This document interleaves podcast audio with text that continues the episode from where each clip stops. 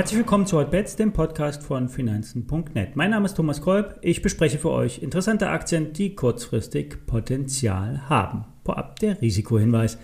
Alle nachfolgenden Informationen stellen keine Aufforderung zum Kauf oder Verkauf der betreffenden Werte dar. Bei den besprochenen Wertpapieren handelt es sich um sehr volatile Anlagemöglichkeiten mit hohem Risiko. Dies ist keine Anlageberatung, Sie handeln wie immer auf eigenem Risiko. Eine heiße Kiste ist die Baidu-Aktie. Der Wert hatte von der Spitze fast 40 Prozent verloren und keiner wusste so richtig warum. In so einem Fall werden die passenden News einfach gesucht. Zum Beispiel die drohende Regulierung chinesischer Unternehmen in den USA. Dann noch der chinesische Staat himself, der Tech-Unternehmen enger führen will. Der eigentliche Grund für die Kursverluste war die Schieflage eines US-Hedgefonds bzw. eines zockenden Family Offices. Dieses musste nun Positionen glattstellen. Am Ende hat es nicht gereicht. Das Family Office ist wahrscheinlich pleite. Es ist ja nicht nur so, dass der Investor die Aktien hat und damit etwas schief lag. Nein, er hat massiv mit Leverage gehandelt. Die Märkte sind auf Allzeithoch. Wie kann man sich da nur so verzocken? Was passiert denn erst, wenn die Märkte stark nachgeben würden? Was lernen wir daraus? Erstens Regel Nummer eins: die Kurse haben immer recht, die Charts liefern Signale, manchmal noch vor den News. Es gilt also beides immer im Blick zu haben, News und Charts. Was lernen wir noch aus der Geschichte? Leverage kann tödlich enden. Das klingt banal, ist aber so. Gier frisst Hirn. Aus einem vermeintlich schnellen Zock wird dann auf einmal ein Langfristinvestment und die Position schön geredet. Nur mit einem Hebel im Portfolio muss man einen Totalverlust in der Position aushalten können. Kapitalerhalt hat immer höchste Priorität. Zurück zur Baidu-Aktie.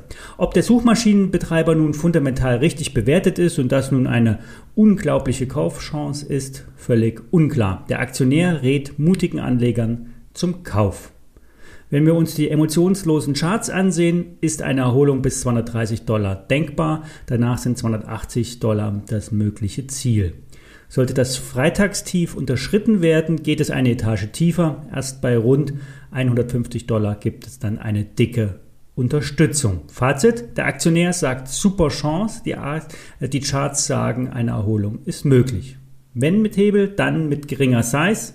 Eigentlich hat die Aktie auch ohne Hebel eine beachtliche Volatilität.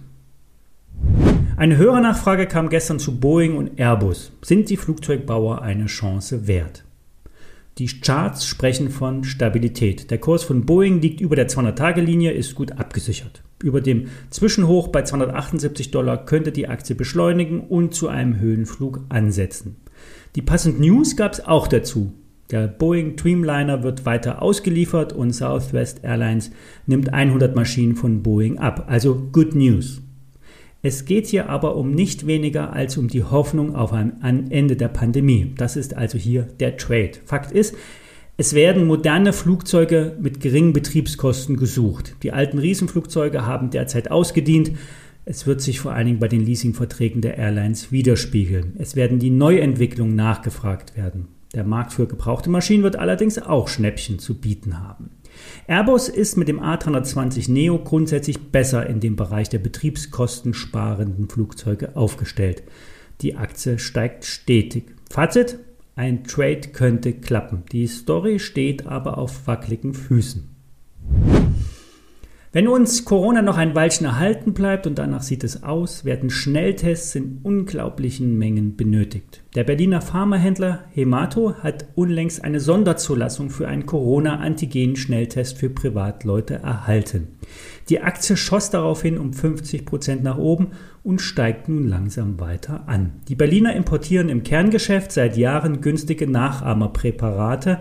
Die Arzneimittel haben, einen, hatten den gleichen Wirkungsmechanismus, sind aber deutlich günstiger. Dafür ist die Marge für den Pharmahändler üppig. Die Kassen präferieren ja eher die günstigen Alternativmedikamente.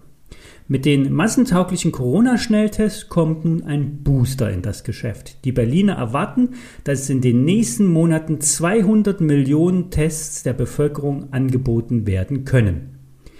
Tests werden in den nächsten Monaten, vielleicht sogar Jahren ein enger Begleiter in unserem Alltag werden. Wer einen Klamottenladen betreten will, muss sich in Zukunft testen lassen. Wer mal wieder schick essen gehen will, muss sich testen lassen. Und wer in den Urlaub fahren will, muss sich testen lassen. Mallorca ist, wenn auch viele meckern, die Blaupause für einen Urlaub zumindest in diesem Jahr. Mit den 200 Millionen Tests wird Hemato rund 120 bis 150 Millionen Euro verdienen. Das ist der aktuelle Börsenwert des ganzen Unternehmens. Der Nebenwertespezialist Value Depeche sieht das Risiko als überschaubar an. Das Stammgeschäft läuft profitabel weiter. Die Tests werden keine Ladenhüter bleiben und die Aktie könnte noch einmal um 50 Prozent zulegen. Wie immer, alle Details zu den besprochenen Werten findet ihr auf finanzen.net und alle Aktien mit den ISINs zum Nachlesen wie immer in den Show Notes. Soweit für heute. Wir hören uns morgen, wenn ihr mögt.